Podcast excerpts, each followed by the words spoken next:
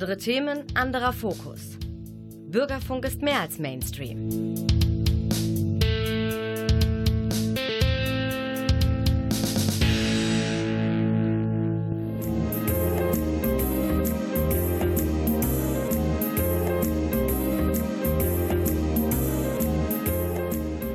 Der Lesewurm.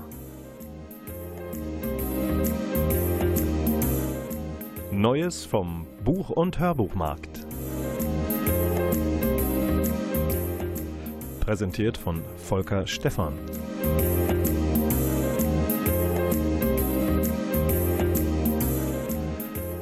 Der Spuk ist vorbei, liebe Hörerinnen und Hörer.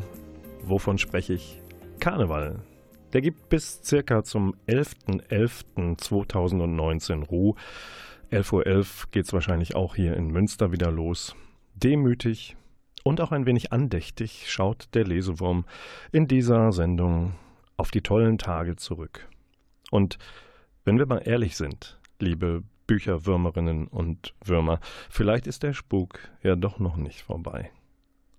Wenn ihr mal so über die Straßen geht, links und rechts guckt, besonders wenn die Sonne untergegangen ist, jetzt um kurz nach acht, vielleicht begegnen euch da Überreste von Aschermittwoch noch, auf der Promenade vielleicht, gehen noch so vereinzelt Gespenster durch die Gegend, die den Aschermittwoch nicht Aschermittwoch sein lassen konnten. Oder wenn ihr Gespenster seht, steht ihr vielleicht gerade vorm Schminkspiegel. Ich weiß es nicht. In jedem Fall nehmt es, wie es kommt und feiert vielleicht, wenn ihr gerade aussieht wie ein Gespenst, nächsten Karneval ein wenig weniger exzessiv. Aber Gespenster will ich euch trotzdem dann noch passend zum ausgeklungenen Karneval nachliefern. Wenn ihr nicht genug bekommen habt von Spuk und Geisterei, dann schlagt doch bitte mal den Atlas der Fabelwesen auf. Das sind Sagen, Legenden, Mythen aus aller Welt, erschienen im Prestel Verlag, das ist ein Imprint von Random House und herausgegeben haben den Atlas Stuart Hill und Sandra Lawrence. Und die machen das natürlich ganz pfiffig, schön bebildert, hat auch ein bisschen Übergröße dieses Buch. Und sie erzählen uns eine Geschichte aus dem 16. Jahrhundert von einem Mann namens Cornelius Walters, der über die Kontinente und die Weltmeere geschippert ist, gefahren ist. Und dabei hat er natürlich allerlei merkwürdige Gespenster, spukende Wesen getroffen. Er hat sie alle überlebt, sonst wäre dieser Atlas nicht zustande gekommen. Und wenn er da getroffen hat, zum Beispiel in Australien und Neuseeland, da gibt es Ningen. Schon mal gehört? Im tiefsten Süden, nahe der Antarktis, lebt dieses riesige, aufgedunsene Monster mit einer schwabbeligen, weißen Silhouette. Sieht ein bisschen aus wie ein Menschen. Das Gesicht aber hat nur zwei Höhlen für die Augen und einen Schlitz für den Mund. Auf demselben Kontinent Down Under gibt es äh, auch äh, einen Geschöpf namens Kurangaituku. Kennt ihr alle? Das sind diese geflügelten Menschenfresserinnen, die einen Frauenkopf haben und Vogel klauen. Und mit diesen schönen Vorstellungen möchte ich euch dann noch ein spukendes anderes Buch empfehlen, was zwei, drei, vier, fünf Wochen alt ist und erschien im Tor Verlag, der Fischer Verlage. Und Mats Strandberg wird da angekündigt als der schwedische Stephen King.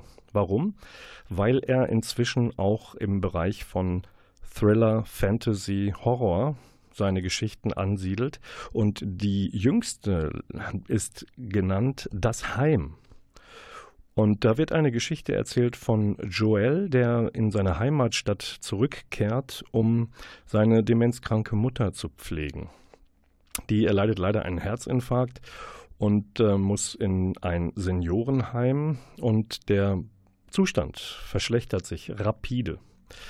Und einhergehen damit merkwürdige Visionen dieser Frau, die auf einmal Geheimnisse ausplaudert von ihren Zimmer-Bettnachbarinnen, die sie eigentlich zu Lebzeiten gar nicht hat erfahren können. Und das äh, macht Joel doch ein wenig, wenig äh, ängstlich. Und er muss eine Mitstreiterin finden, um das Grauen, was so langsam in dieser Kleinstadt dann um sich greift, um das in Schach zu halten. Denn es geht auch hier, wie bei Karneval, wie beim Atlas der Fabelwesen, um Geschöpfe aus dem Reiche des Bösen, aus der Zwischenwelt, um Dämonen. Und damit möchte ich euch in die erste Musik entlassen, die wie immer netterweise der Klaus Blödo in der Technik hier im Medienforum einspielt. Ähm, die, hat, die Musik hat relativ wenig mit Spuk zu tun, aber sie klingt gut. Und der Song heißt Weltkulturerbe von der Kapelle Petra und dem bald erscheinenden Album Nackt und einen Konzerttipp für Münster dazu gebe ich euch direkt nach Weltkulturerbe.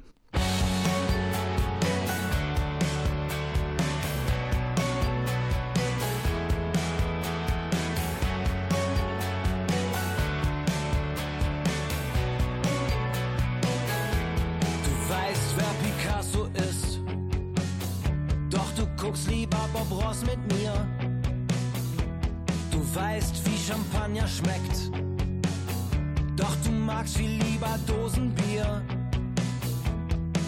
Du weißt, wie erwachsen geht. Doch bist am liebsten im Bällchenbad. Herrlich und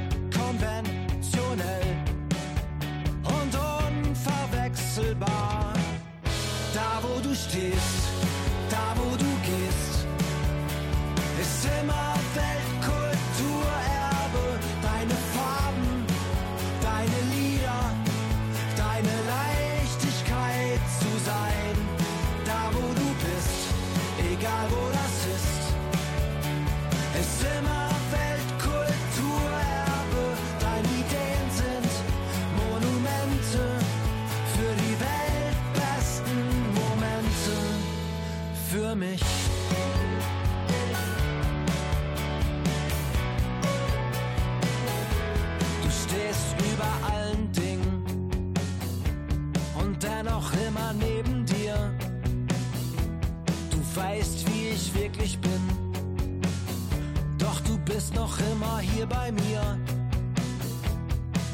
Du weißt, wie vernünftig geht, doch bist als erstes an der Bar. Deine Unbekümmertheit, so unperfekt, so wunderbar.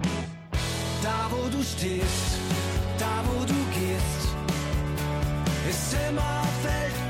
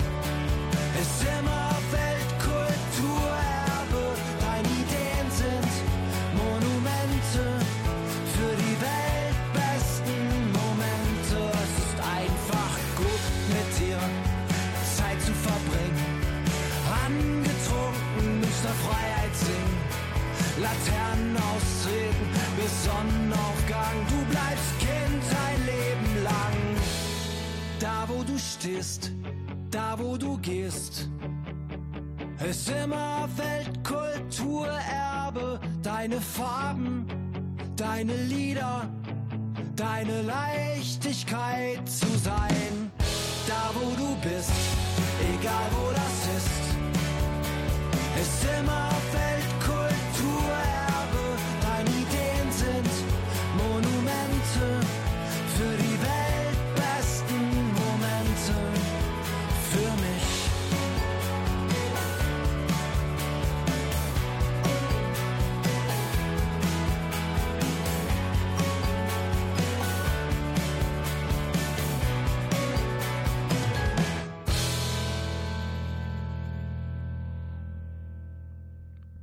Weltkulturerbe von der Kapelle Petra. Ich habe euch zu dieser Band, die aus Hamm in Westfalen stammt, also gar nicht weit weg von Münster, einen Konzerttipp versprochen. Hier kommt er. Am 22.03., quasi als Release-Party zum Album Nackt, das dann erscheint, schlagen Kapelle Petra im, in der Sputnikhalle auf und feiern dort ihr frisch erschienenes Album. Wer dorthin möchte, 22. März in der Sputnikhalle. Geht alle hin und feiert die Kapelle Petra. Wir haben eben darüber gesprochen, dass der Spuk des Karneval vielleicht bei dem einen oder anderen doch noch nicht so ganz vorbei ist. Und es spukt auch ein wenig noch. Als dritten und letzten Tipp dazu, wer es gerne so im Bereich von Fantasy, Thriller, Mystery mag, der darf zugreifen bei dem neuen Buch von Markus Heitz. Markus Heitz hat Anfang März herausgebracht bei Knauer Die dunklen Lande. Mal wieder ein dickes Ding, 560 Seiten. Und diesmal kümmert er sich um den Dreißigjährigen Krieg im Jahre 1629, der auch natürlich durch Deutschland tobt, ganz Europa im Griff hat. Und äh, was passiert hier bei Markus Heitz? Es gibt eine Abenteurerin namens Annelyn Kane, die mit ähm, einer Freundin durch Deutschland versucht, sich durchzuschlagen nach in den Süden bis nach Bamberg. Da toben grausamste Hexenprozesse.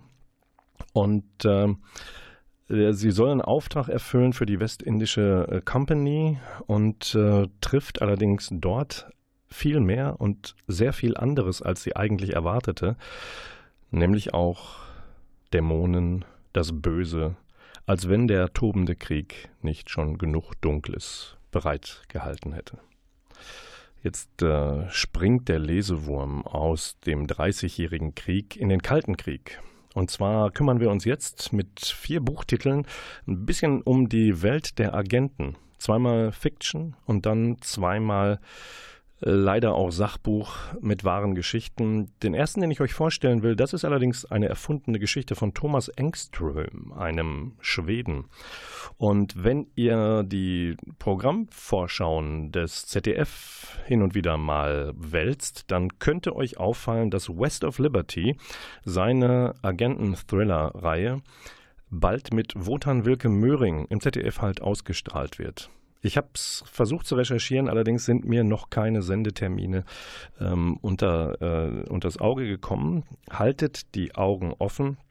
Empfehlen möchte ich euch West of Liberty, weil wir hier einen naja, ich sag mal, einen Schweden-Krimi haben, der ganz anders ist als normale Schweden-Krimis, denn es kommt gar kein Schwede drin vor. Macht euch bereit für einen Agenten-Thriller. Es geht hier um einen ehemaligen Doppelagenten, einen Deutschen aus Ostberlin. Ludwig Licht hat gearbeitet für die Stasi und für die CIA und betreibt jetzt äh, so einen Gastronomiebetrieb, was nicht so richtig funktioniert. Und deswegen lässt er sich gerne naja, anwerben von der CIA. Die hat äh, viel zu tun, die kommt nicht mehr auf die Füße, die hat in Afghanistan mächtig Dreck am Schuh.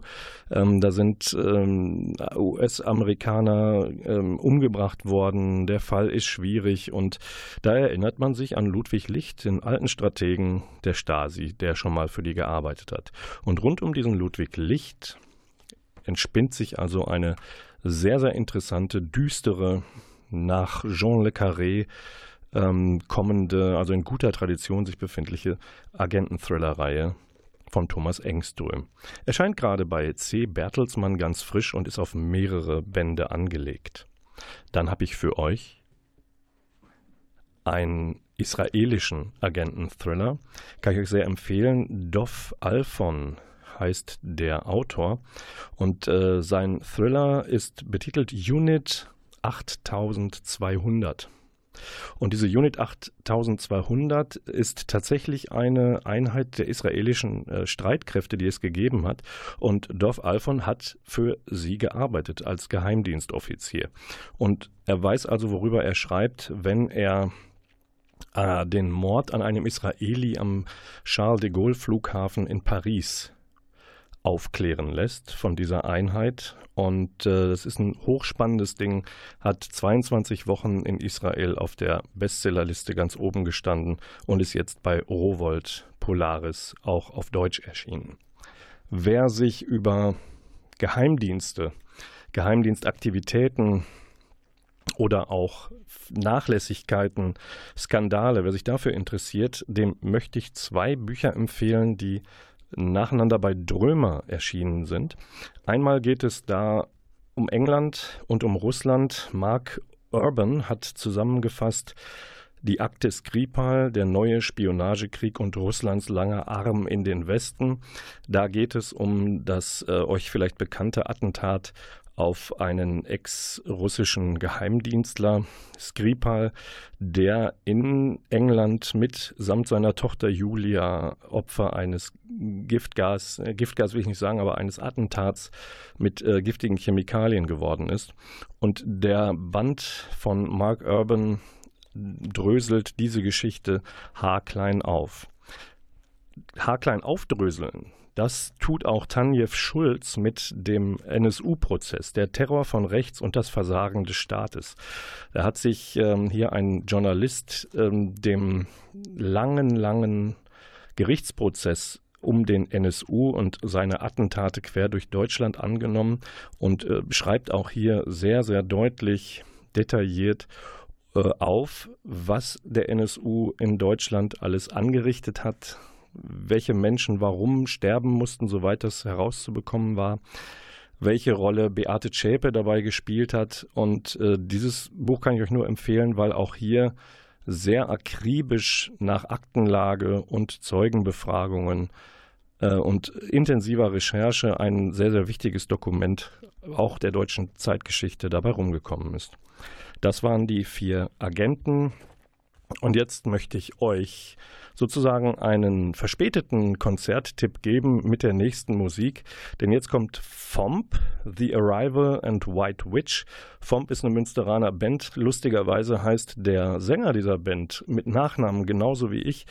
Vorne heißt er aber leider anders. Ich wünschte, ich könnte so singen wie dieser Frank Christoph Stefan. Die haben gestern bei Rare Guitar ihr Debüt gegeben auf der Bühne als Band mit, dem, de, mit der Debüt-EP, die genauso heißt wie die Band Fomp. Und jetzt hören wir The Arrival und White Witch.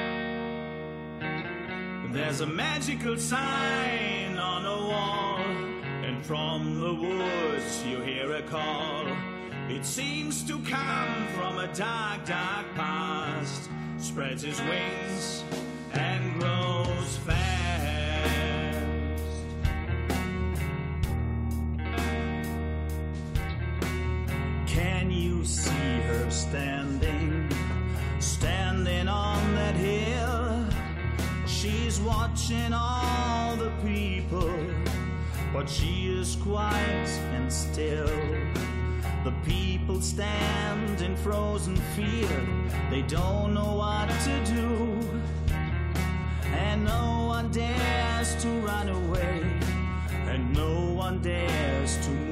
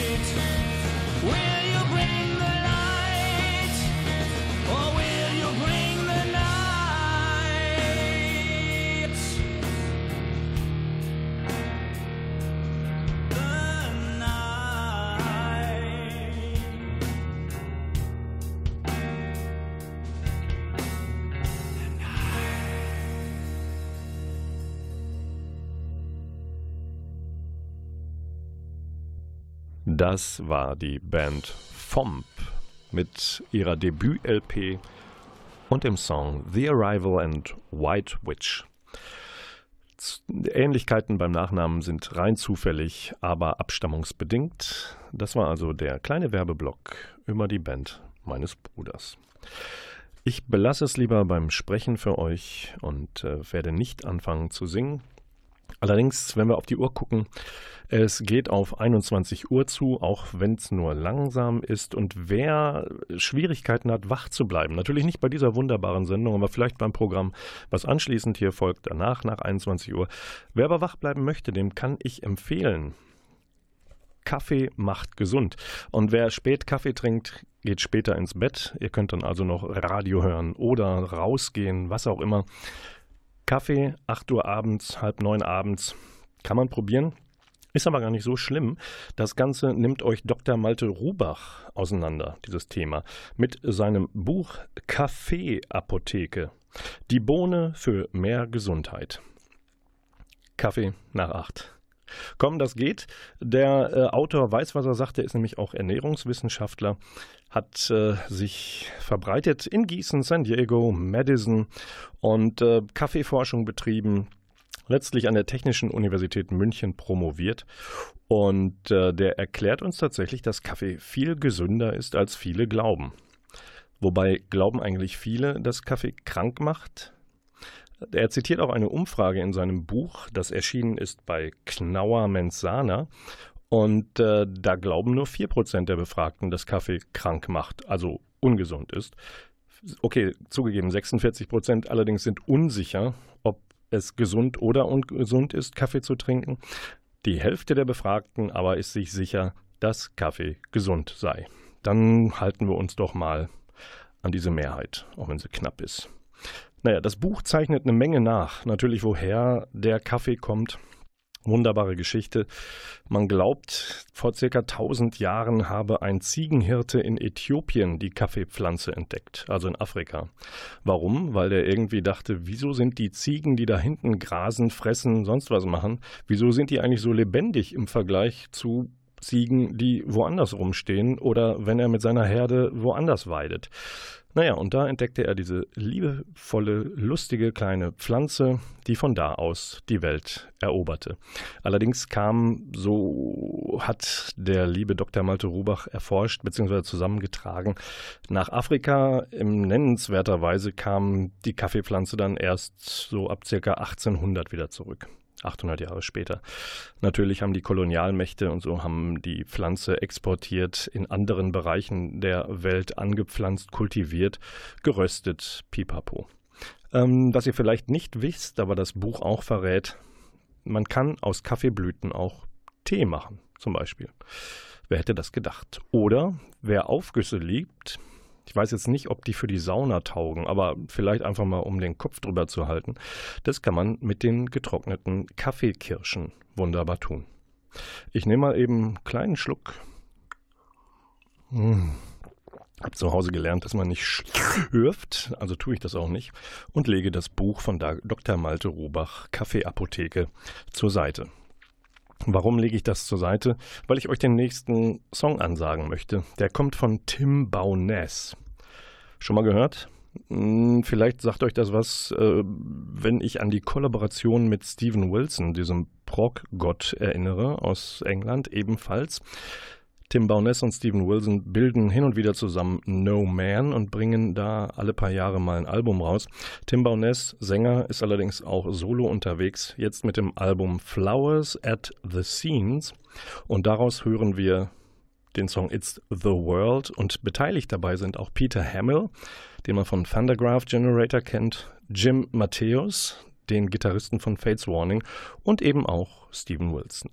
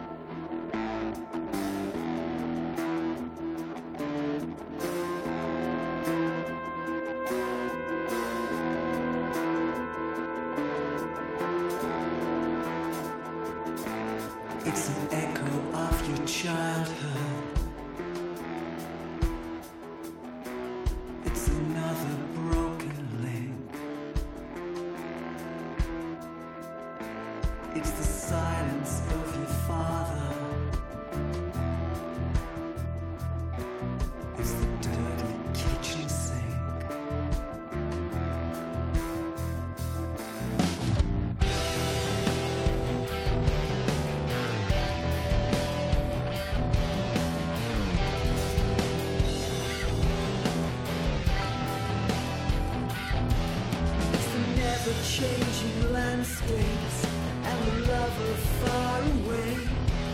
It's the endless nervous phone calls from the friends who walked away.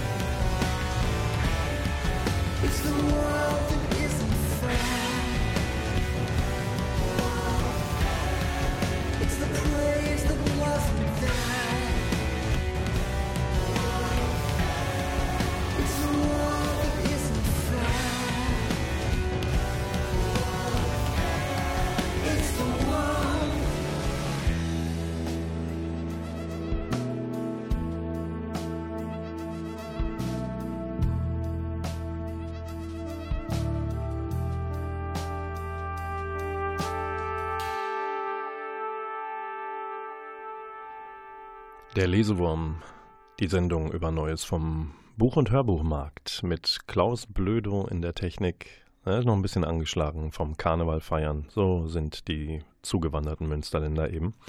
Und mit Volker Stephan am Mikrofon, der euch mal eben hetzt durch anderthalb gute Buchtipps. Und zwar habe ich da einmal David Whitehouse, ähm, ein wunderbarer Autor, namens David Whitehouse, dessen Buch Die Reise mit der gestohlenen Bibliothek ich seinerzeit verschlungen habe und das tue ich auch gerne mit Der Blumensammler, seinem aktuellen Roman.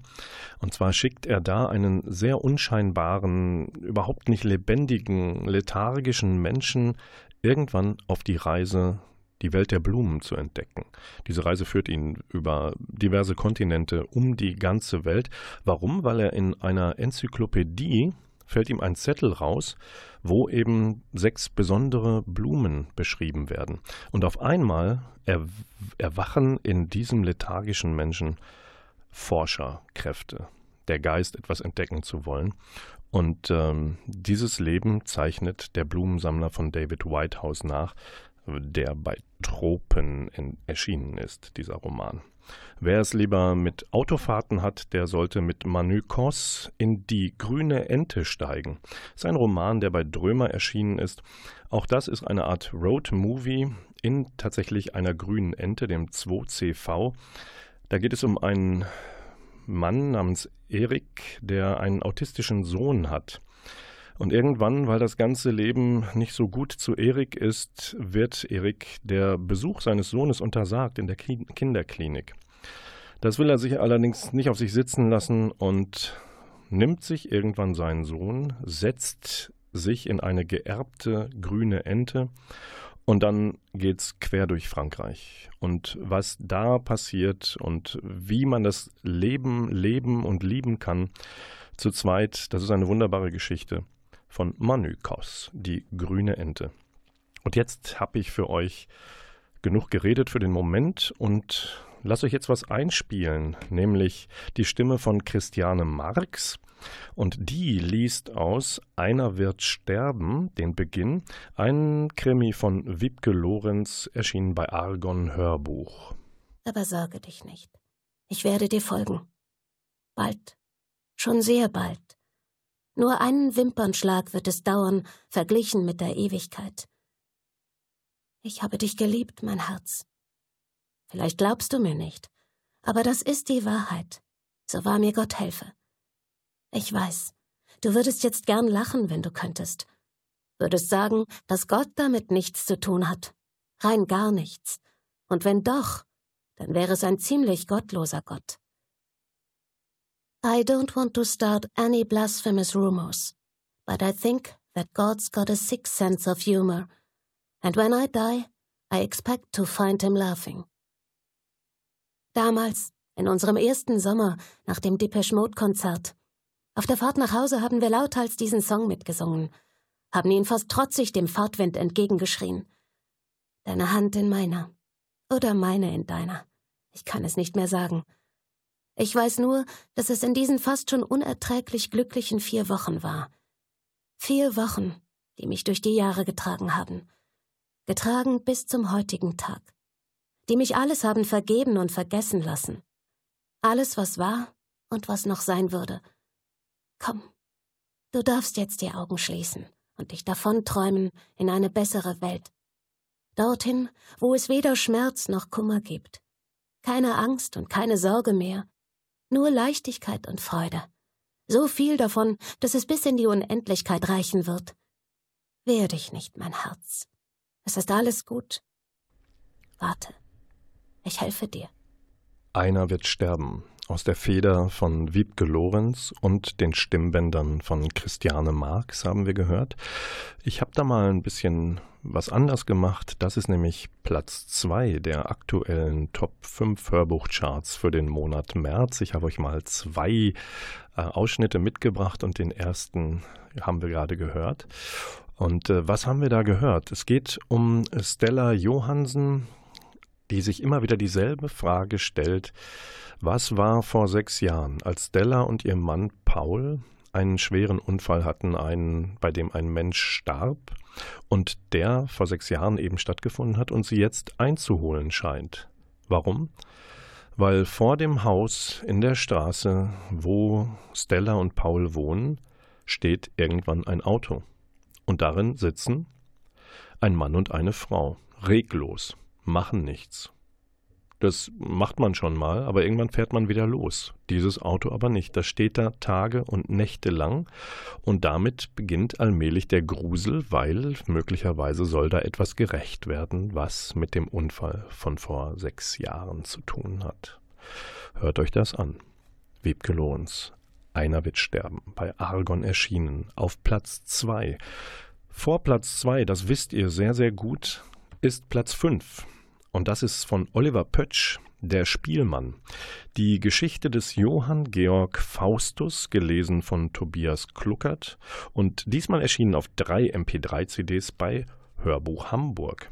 Und da tauchen wir ab ins 15. Jahrhundert und wir lernen tatsächlich den armen, geknechteten Johann Georg Faustus kennen, der irgendwann ja seine Seele verkauft, als Vorlage auch für einen gewissen Johann Wolfgang Ach, Klaus, Klaus. Ich komme später vielleicht auf zurück. Schiller war es nicht. Aber auf alle Fälle, diese, ähm, diesen Johann Georg Faustus lernen wir auf eine besondere Art und Weise kennen, denn der verlässt sein Dorf, nachdem ja, er doch rätselhafte magische Kräfte entdeckt hat, die aber auch zu Todesfällen geführt haben und deswegen muss er einem Spielmann folgen, und der ist nicht der beste Lehrmeister. Aber die Geschichte des Faustus sehr interessant erzählt und wunderbar gelesen von Tobias Kluckert hat es auf Platz 5 geschafft.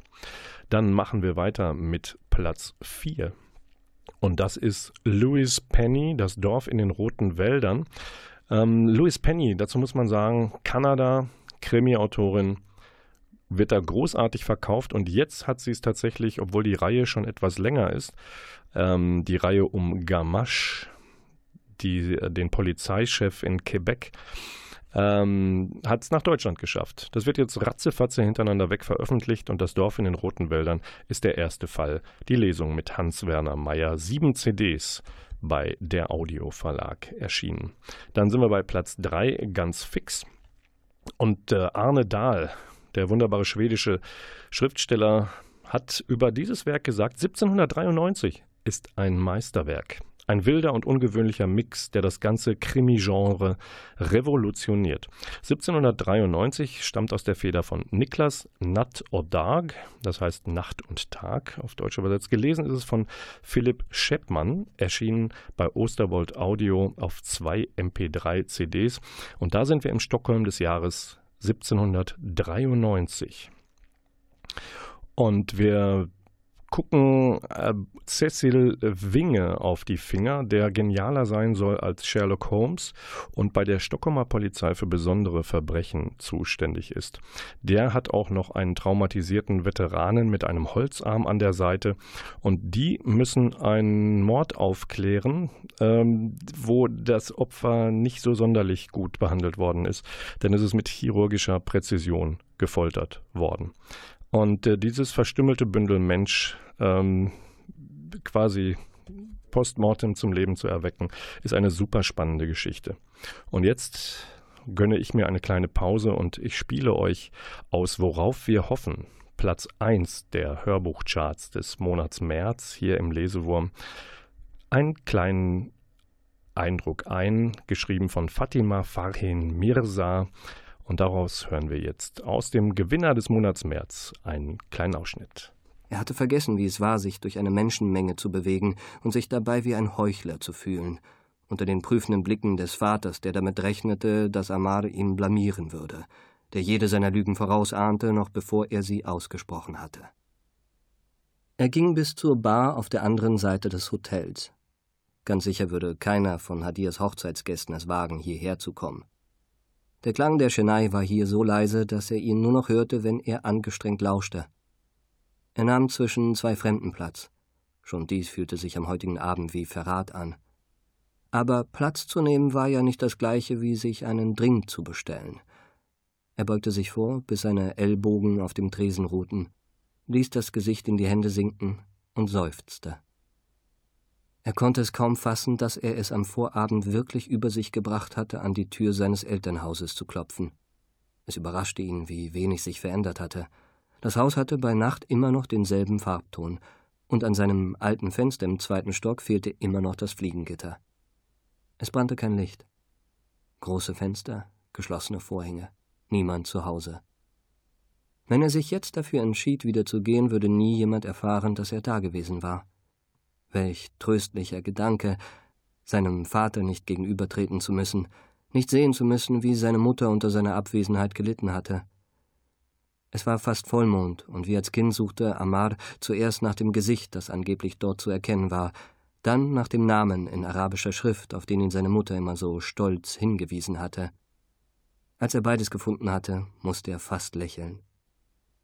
Vielleicht hätte er wieder kehrt gemacht, wäre nicht plötzlich in Hadias Zimmer Licht angegangen. Blau-grün leuchtete es hinter dem Vorhang, und dieser Anblick versetzte ihm einen Stich. Sie war zu Hause.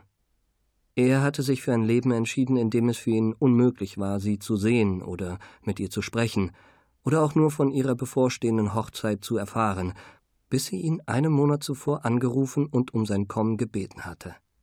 Vor Verblüffung war er nicht ans Telefon gegangen aber auf dem Anrufbeantworter hörte er sich ihre Nachricht so oft an, bis er sich die Details eingeprägt hatte. An manchen Abenden war er sich sicher, dass er zurückkehren würde, an anderen überzeugt, dass nichts Gutes dabei herauskäme. Das war Platz 1, worauf wir hoffen von Fatima Fahin Mirza. Das ist eine ungekürzte Lesung erschienen bei der Audio Verlag, über 14 Stunden Spielzeit auf MP3s gepresst.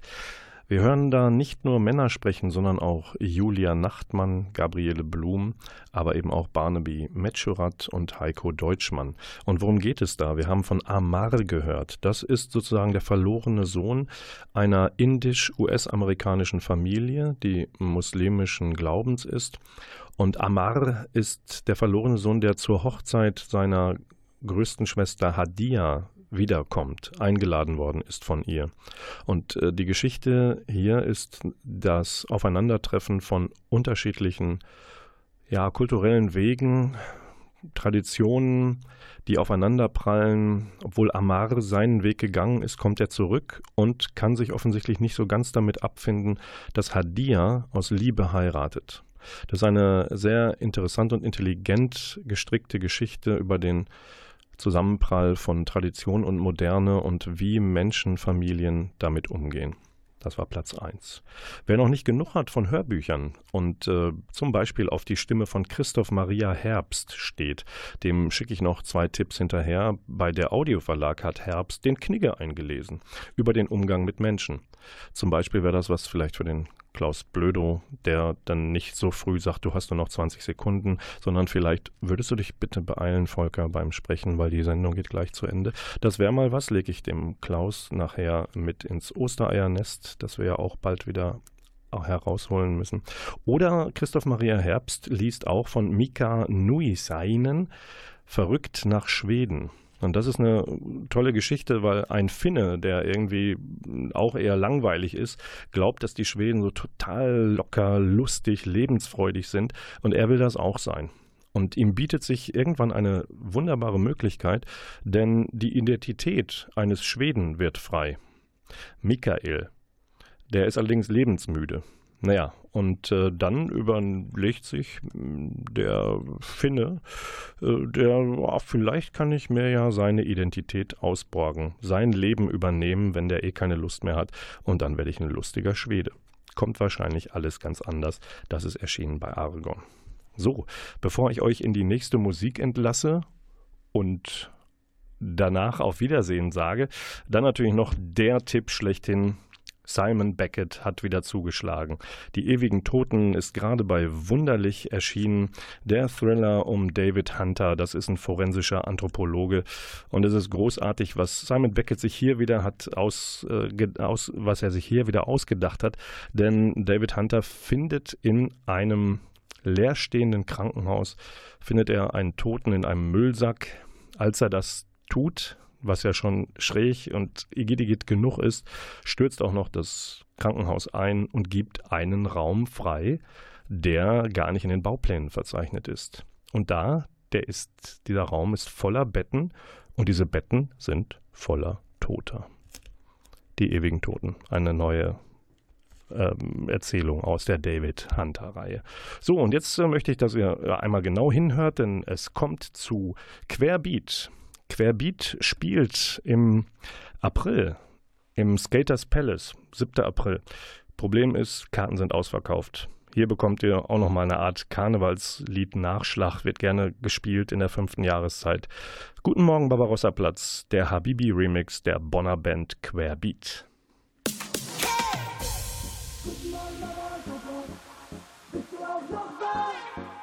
Hast du auch die letzte Nacht wieder durchgemacht? Bye-bye.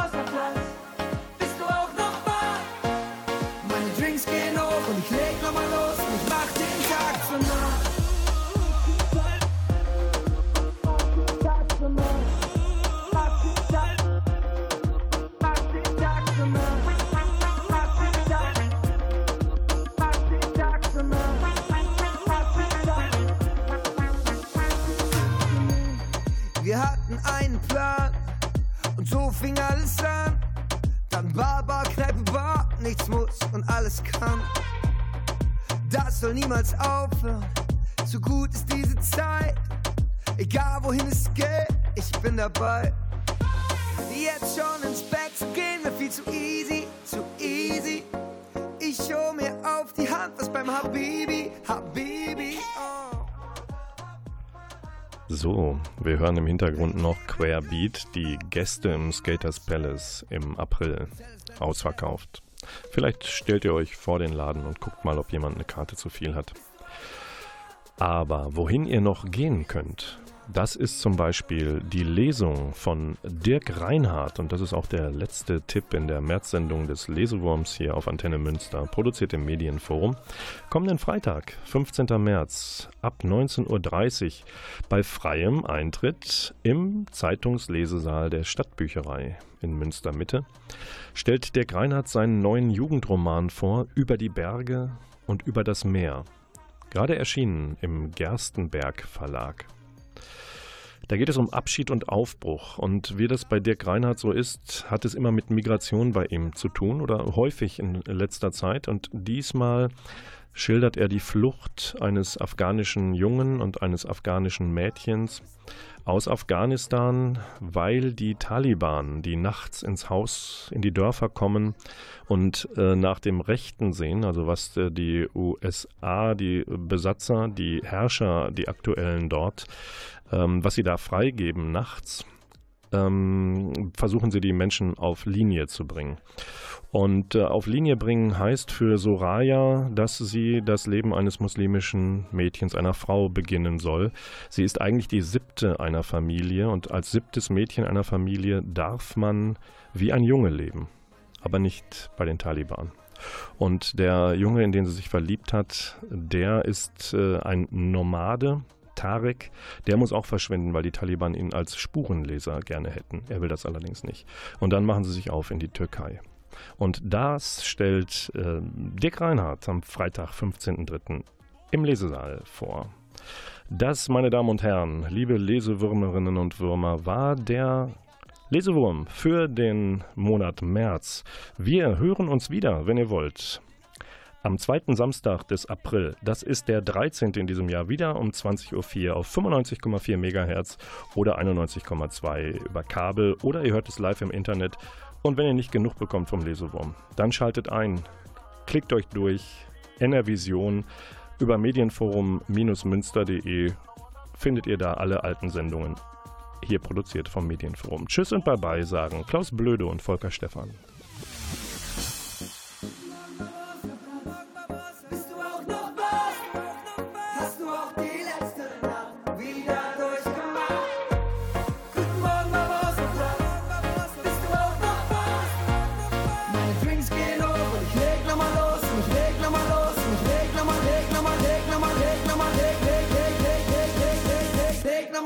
Und ich mach den Tag zum Nacht.